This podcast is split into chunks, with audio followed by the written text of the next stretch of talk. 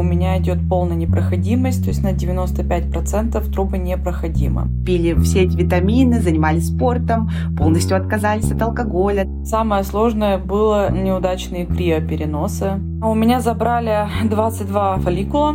Живот стал надуваться, э, что-то стало давить было принято решение оперировать меня, когда я находилась на сроке 12 недель. У меня, кстати, не осталось ни одного эмбриона. Я написала более 50 постов на тему ЭКО. То просто ведите блог на русском языке. Репродуктолог должен мне давать процент.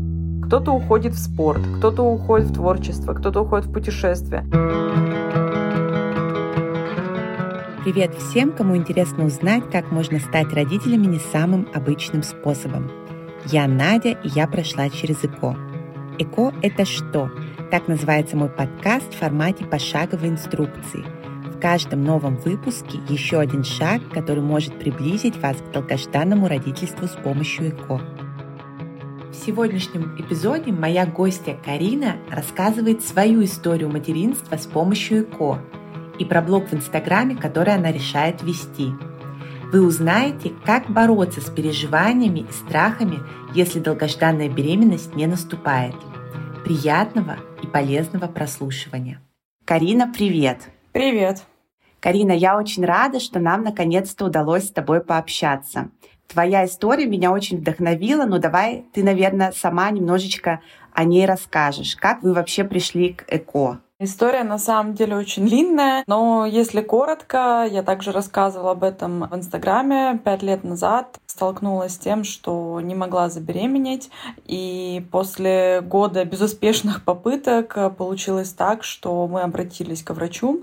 То есть так как в первый год гинекологи рекомендуют ничего не делать, просто ждать, и мы начали сдавать анализы, и после этого меня отправили на проверку маточных труб где было подтверждено, что у меня идет полная непроходимость, то есть на 95% трубы непроходимы. Конечно, я знаю, что этому могло поспособствовать. Также я об этом написала, что за два года еще до того, как мы начали планировать детей, я не была у гинеколога где-то полгода, я посещала его только один раз в полгода, и когда мы летели из отпуска, у меня были очень сильные боли внизу живота. И когда мы прилетели и вышли уже из самолета, я уже не смогла сделать почти ни одного шага. Мы вызвали скорую, и меня прооперировали. И тогда во время операции у меня обнаружено было 4 кисты примерно от 10 до 12 сантиметров. Все маточные трубы были в гное, также сама киста были в гное. И после вот этой ситуации, то есть мы не могли забеременеть, и тогда мы еще все равно год попробовали своим путем, и потом уже нас отправили на лапароскопию, где подтвердили диагноз непроходимость труб, и что так же самое, как врач больницы, который меня оперировал в первый раз, подтвердил, что, наверное, это и поспособствовало тому, что произошло то, что трубы не проходят.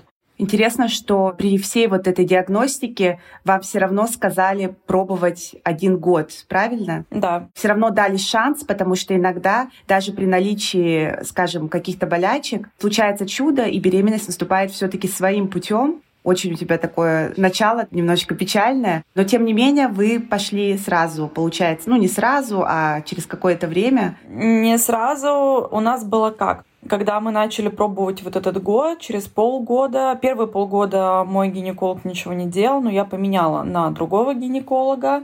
И в первые полгода у меня брали анализы, проверяли обычные стандартные анализы, да, которые у нас проверяют УЗИ, мазок регулярность и так далее. цикла, да, то есть э, насколько регулярный цикл, цикл и так далее. Потом брали у меня кровь на гормоны, и это очень важно сдавать на третий день цикла, да, не как там в любой день, нет. Самое главное на третий третий день менструального цикла, проверяли на гормоны кровь, все было в порядке. Также я сдавала кровь на нехватку витаминов, на всех анализов, там все было в норме, но я все равно продолжала пить витамины, фолиевую кислоту, правильное питание, спорт, но это не принесло никаких результатов. И также само напоследок, перед тем, как я отправилась на лапароскопию на проверку маточных труб, Нам сказали тоже отправиться в тот же отпуск. Мы были три раза в отпусках Отдохнуть, за этот да? год. Отпустить, э, забить да, да, и но, отпустить. Э, но mm. это не принесло никаких результатов. И после того, как подтвердили непроходимость маточных труб, то тогда гинеколог сказал, что разговаривать нам больше не о чем и дал направление на ЭКО. При лапароскопии делается небольшой разрез брюшной или тазовой полости для того, чтобы определить состояние внутренних органов. Непроходимость маточных труб – одна из главных причин женского бесплодия. При этом диагнозе яйцеклетки и сперматозоиды не могут перемещаться по маточным трубам. На самом деле, как сейчас я знаю, мне мои подписчицы в Инстаграме рассказывали, что в принципе сейчас не нужно уже даже направление в эко-центр, можно туда поехать самим. Но у нас так было, что со всеми анализами, с проверкой на гормоны, с эм, заключением от главного врача больницы, который делал проходимость труб, мы с этими документами отправились в эко-центр на первый разговор с репродуктологом. Можно еще вот уточнить, это было решение ваше общее, да, твое и твоего партнера? Да, да, в общей сложности все равно примерно ушло полтора года до того момента, как мы обратились к репродуктологу, потому что примерно год ушел вот на то, что мы сами пробовали. Потом была лапароскопия, а к репродуктологу ожидание первого приема было в районе четырех месяцев. То есть немножечко время потеряли, да. У нас просто похожая была ситуация, но у нас э, я была таким главным двигателем, потому что муж исходил из того, что у нас все нормально, и забеременем своим путем, а беременность наступала, диагнозов мне не ставили, и около года, полтора мы пробовали сами и тоже пили вот все эти витамины, занимались спортом, полностью отказались от алкоголя, да, то есть уже подготавливали себя вот для будущего материнства. И мне кажется, некоторые девчонки, они просто ждут еще дольше, и тут как бы нету, наверное, такого примерного времени, но около года, двух лет, трех лет, и потом, мне кажется, уже надо идти и все-таки выяснять, почему беременность наступает.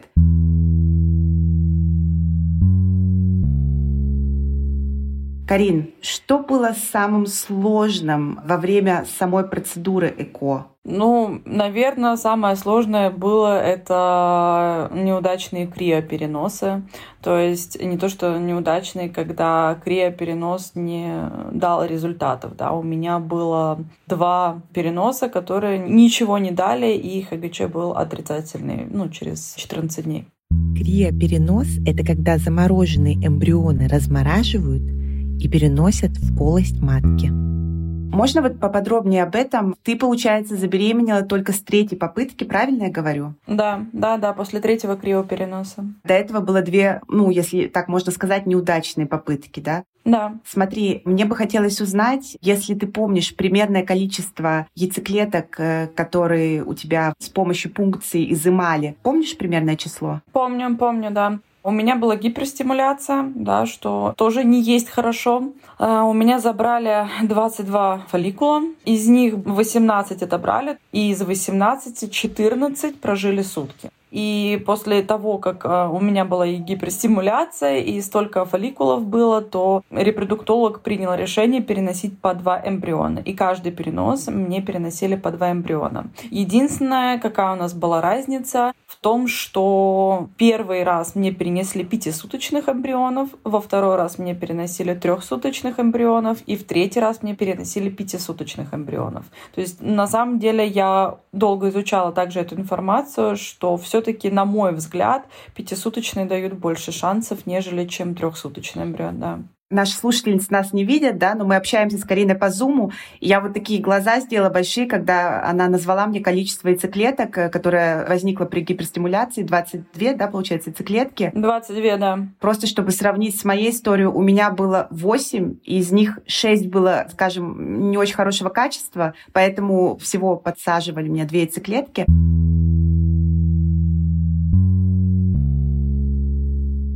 Были ли у тебя какие-то э, проблемы, сложности именно физиологического характера, там, не знаю, увеличенные яичники, например? Когда была гиперстимуляция, у меня был очень большой живот. То есть до пункции э, у меня живот был как на шестом месяце беременности. У меня очень сильно менялось настроение. Это все-таки гормональная терапия.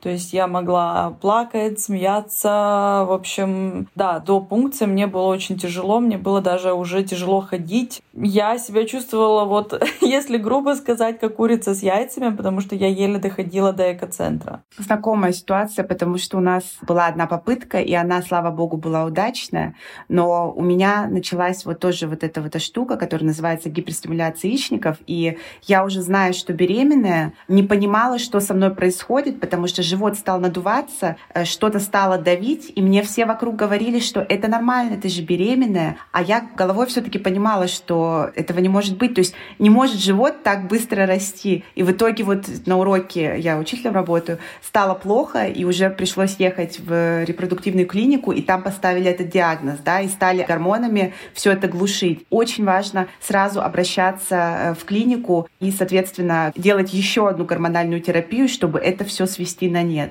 Иначе будет очень плохо. Я слышала, даже есть смертельные исходы, да, то есть вся эта ситуация, она очень опасная. Нельзя пускать на самотек.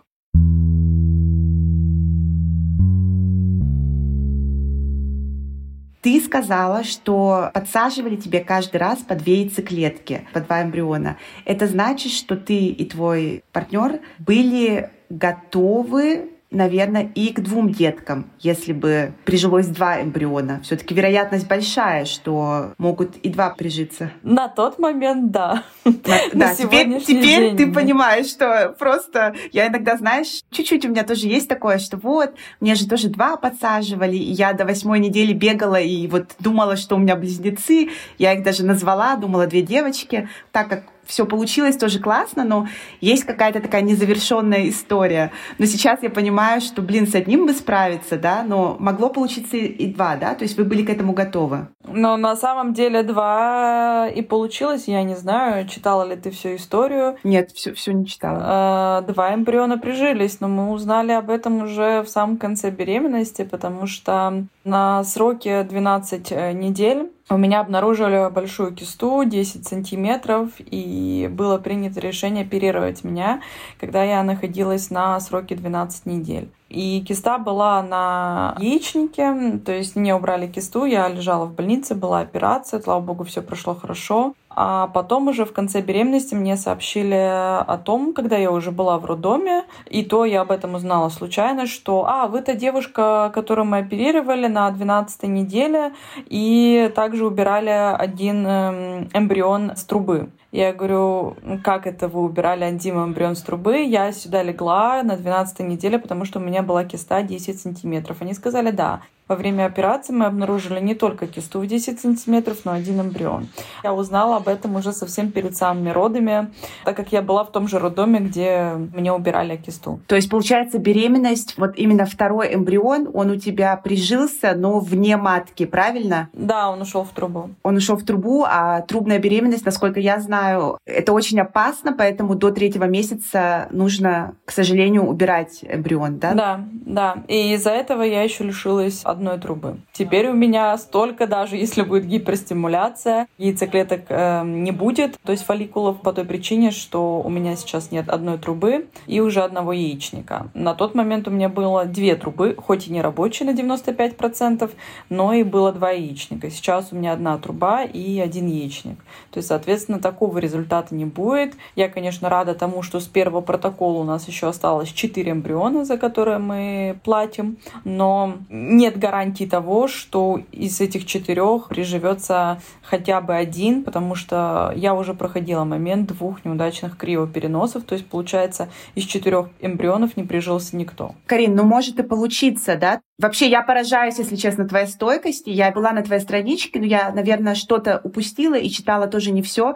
Ты сейчас рассказываешь, и я просто пытаюсь, знаешь, подобрать какие-то правильные слова, потому что, ну вот в тебе такой героизм и вот такая стойкость духа, да, просто я слушаю и думаю, насколько у тебя вот это желание стать матерью, насколько оно огромное, что ты через все это прошла, и еще, наверное, задумываешься, я так правильно понимаю, о второй беременности, раз тебя волнует вопрос да, да, да. с яйцеклетками. Для наших слушательниц э, я тоже в одном из эпизодов об этом говорила. Яйцеклетки можно, если их получилось больше, чем нужно, их можно хранить в специальном, он называется криобанк, это стоит, конечно, денег. Мы с тобой, по-моему, переписывались, да, об этом коротко. У нас это примерно выходит 20 евро в месяц. Это не такие большие деньги, но это такая для тебя, ну, скажем, такая страховка на будущее, что, возможно, из-за этого количества появится еще один ребенок. У меня, кстати, не осталось ни одного эмбриона, и мы с мужем тоже об этом думали. Хранить, не хранить, если да, то вот сколько. Ну, в итоге нам позвонили из клиники и сказали, ребят, у вас из восьми два качественных, шесть некачественных. Они почему-то там не доросли до какого-то нужного момента, поэтому не получилось э, их э, оплодотворить. И в итоге у нас ни одного не осталось. То есть если мы пойдем за вторым ребенком, нам придется проходить эту процедуру с самого начала, что тоже, наверное, ну, не всегда хорошо. Потому что гормональная терапия, она может, к сожалению, и на нас отразиться. Здесь я ненадолго прерываюсь, чтобы попросить вас дать обратную связь.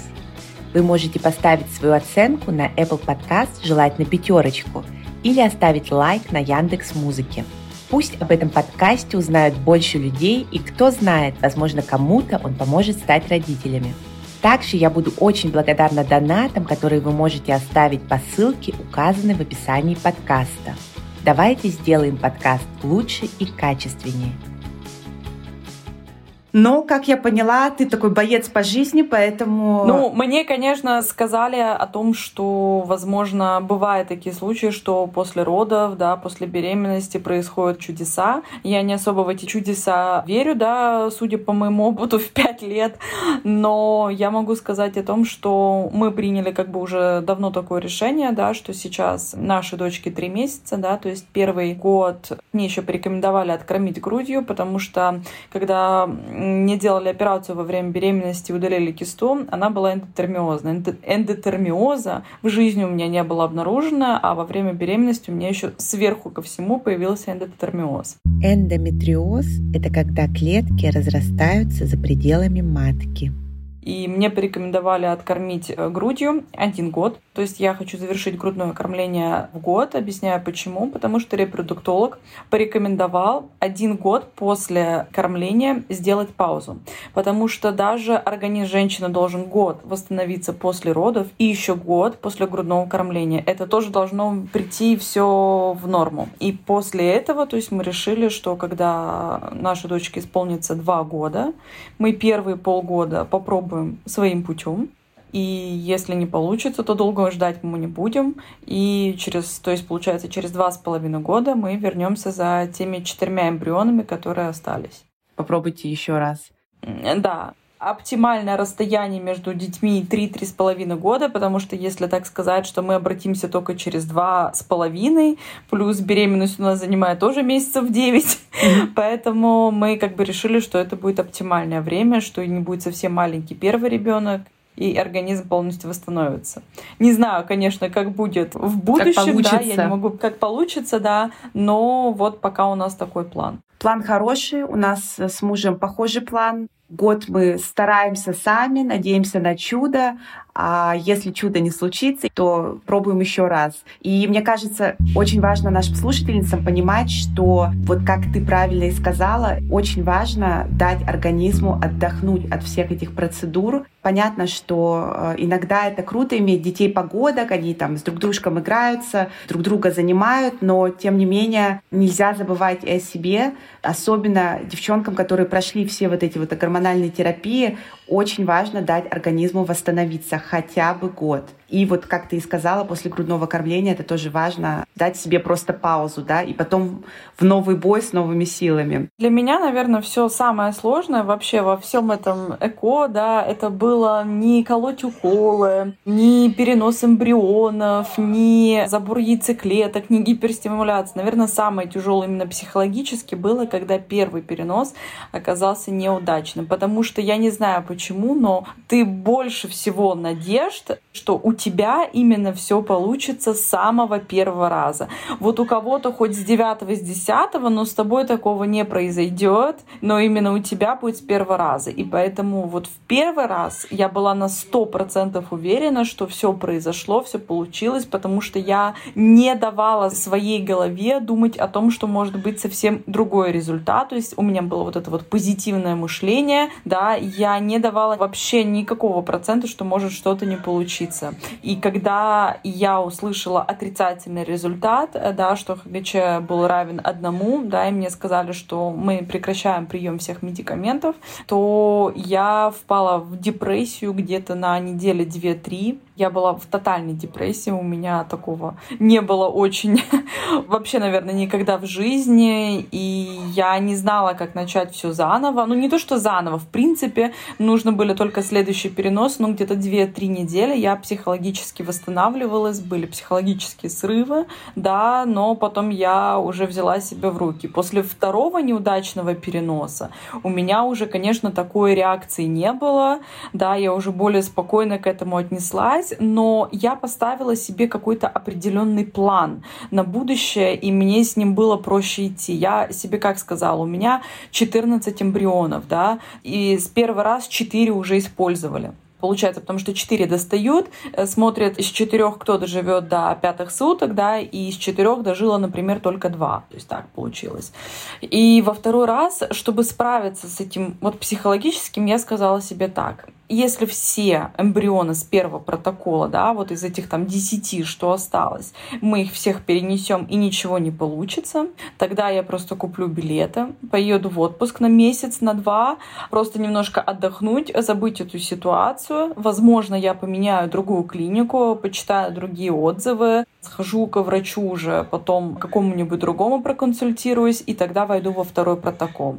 И когда я поставила себе этот план, то мне было с ним проще, и так я легко достаточно перенесла второй неудачный перенос. Ну, не сказать, чтобы совсем легко, конечно, я была расстроена, но не так, как это было в первый раз с депрессией на три недели. А в третий раз, когда мы уже перенесли оставшиеся вот 8 эмбрионов, что осталось, мы перенесли, и получается, я была почему-то уверена, что в этот раз тоже ничего не получилось. Я уже начала смотреть билеты в отпуск. Я хотела поехать на родину в Латвию. Уже через два месяца я смотрела билеты на отпуск, но в этот раз все получилось, и удачно я была... Сложилось. Да, было все удачно, хотя, в принципе, я была уверена, что, наверное, и в третий раз ничего не получилось.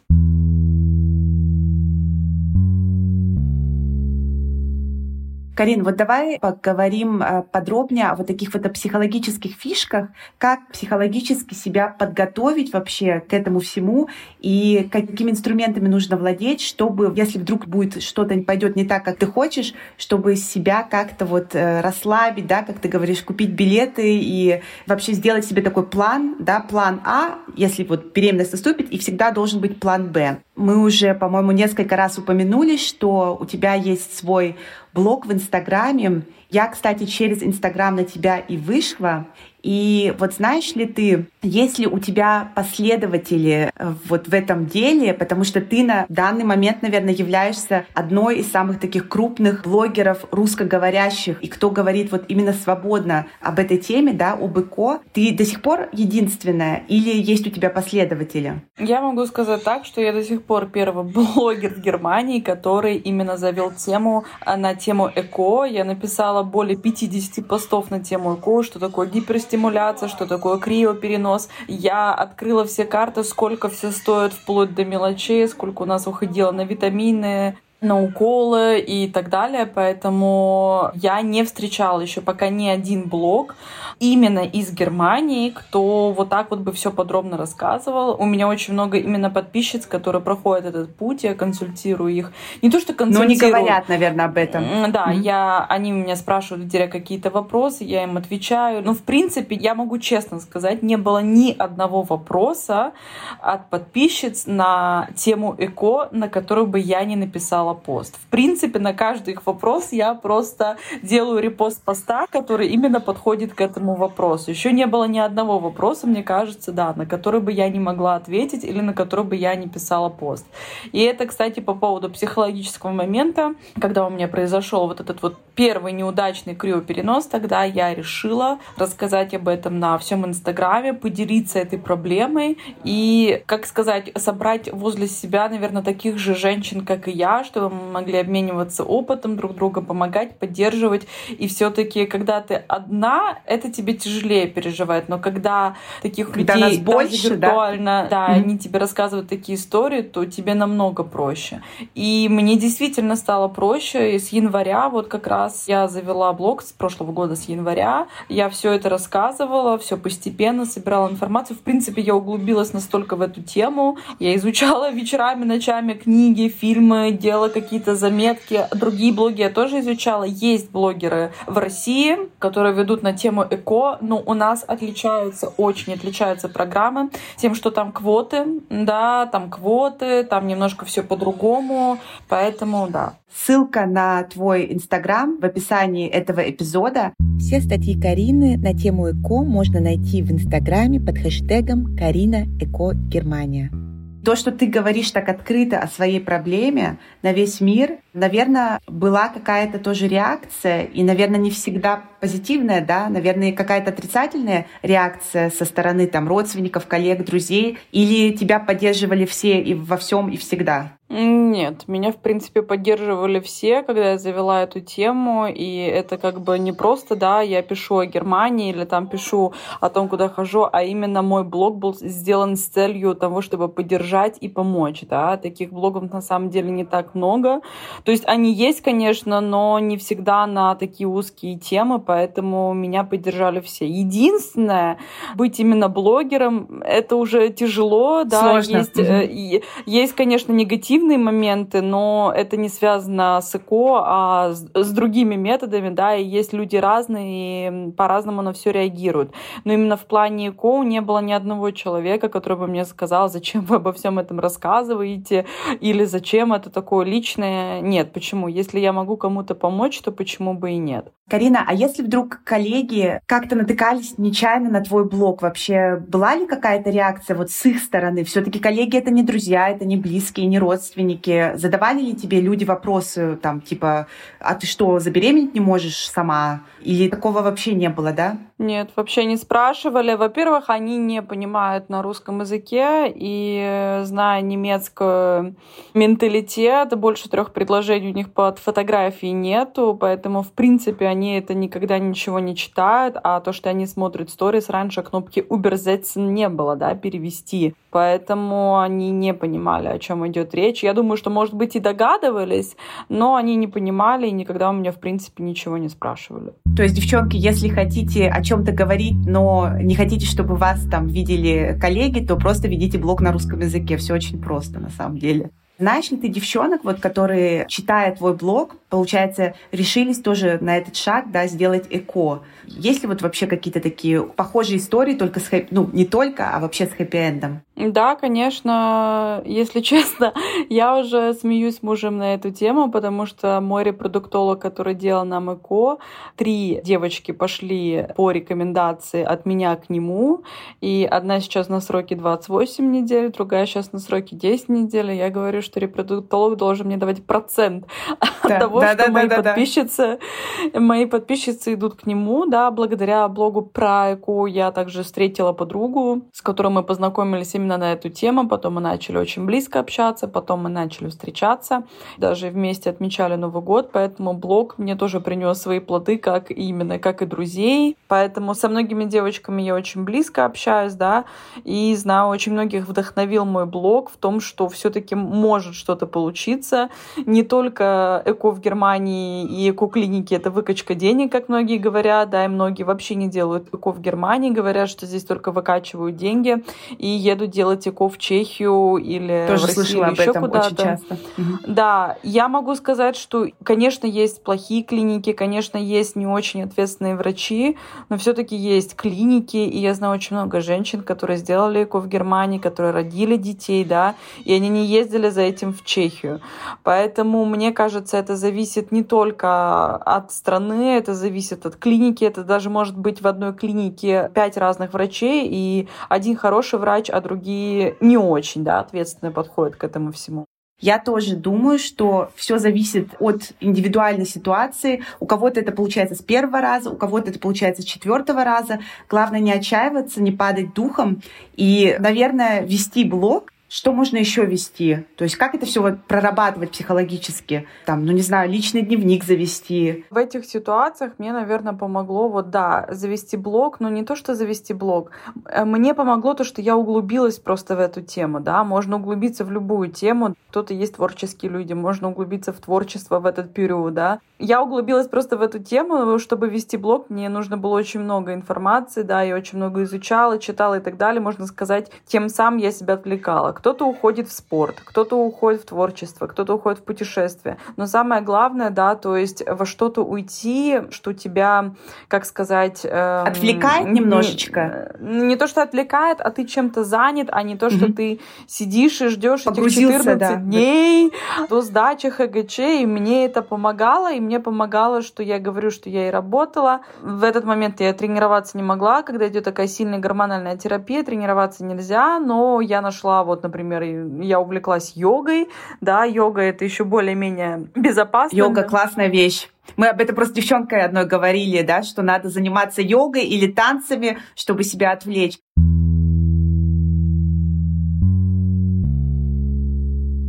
Карин, а вообще стоит ли делиться вот этой проблемой? Стоит ли об этом говорить? Это выбор каждого человека, да. Есть люди, которые готовы об этом поделиться, есть, которые не готовы, да.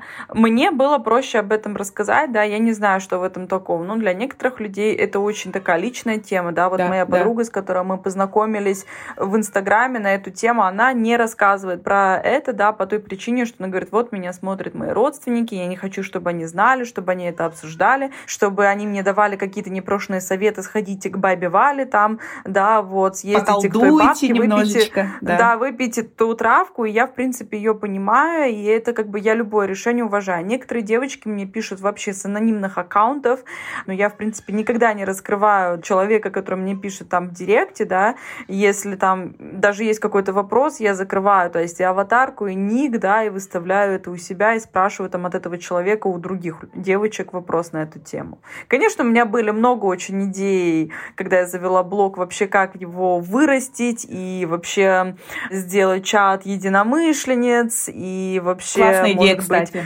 эм, чат единомышленниц. Да, сделать. Если честно, у меня даже еще одна идея большая была, но, в принципе, она не реализовалась, потому что, конечно, я забеременела, потом родился ребенок, и сейчас у меня нет времени даже написать какой-то пост, если я нахожу это время... То... Ты хотела что-то выпустить, да, наверное? То есть что-то Я такое... хотела вообще выпустить огромный, как сказать, э, чат поддержки, в котором будет работать гинеколог, в котором будет работать онлайн-репродуктолог, психолог, э, да, и я хотела это выпустить, но это нужно было нанять людей, сделать ИП, да, то есть, и мне нужно было это как-то совмещать с Россией, потому что, конечно, это были бы репродуктологи, русскоговорящие. гинекологи, русскоговорящие все из России, им же нужно было тоже за это платить. Ну, в общем, это очень много работы. Но это уже коммерческий такой проект, да, это получается из социального да. ты бы перешла немножко на другой уровень, а там, где вот вопрос стоит монетизации, это всегда уже, да, немножечко другой объем работы, поэтому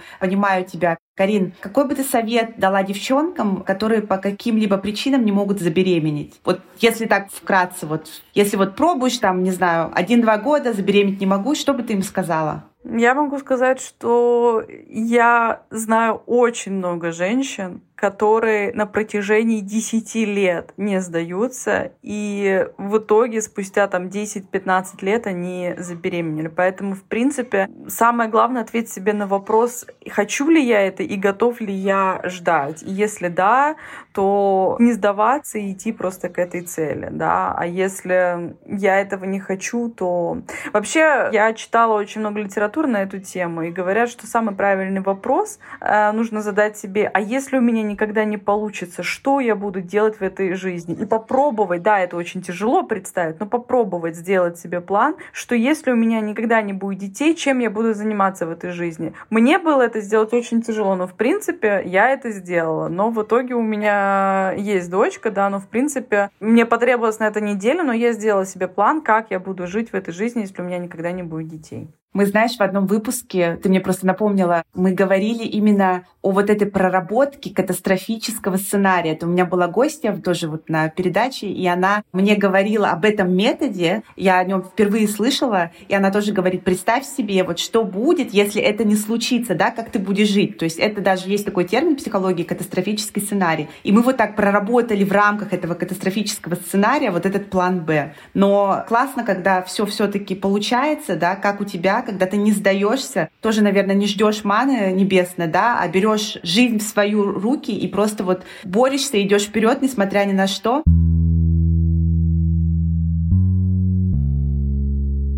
Я бы тебе хотела задать последний вопрос. Я его задаю всем нашим героиням именно в конце эпизода. Вопрос очень такой простой, но нужно на него ответить, наверное, не размышляя. Да? То есть просто первое, что придет тебе в голову. Карина, в чем счастье? На данный момент у меня счастье в материнстве и счастье в детях, как бы на данный момент. Карин, я тебя полностью поддерживаю. Если бы мне задали вопрос, я бы, наверное, тоже ответила, что вот в данный момент материнство — это вот мое личное счастье. Я тебе очень благодарна, что ты вот так откровенно поделилась с нами своей историей. И Наш выпуск подошел к концу, а это значит, что мы с вами сделали еще один шаг на пути к заветному материнству. В следующем выпуске мы поговорим о диагнозе бесплодия, о проблеме, о которой не принято говорить открыто. Очень жду ваших отзывов, комментариев и лайков. Ссылка на мой инстаграм в описании подкаста. Спасибо за поддержку и до новых встреч. Спасибо, Карина. Да, и тебе. Пока. Пока.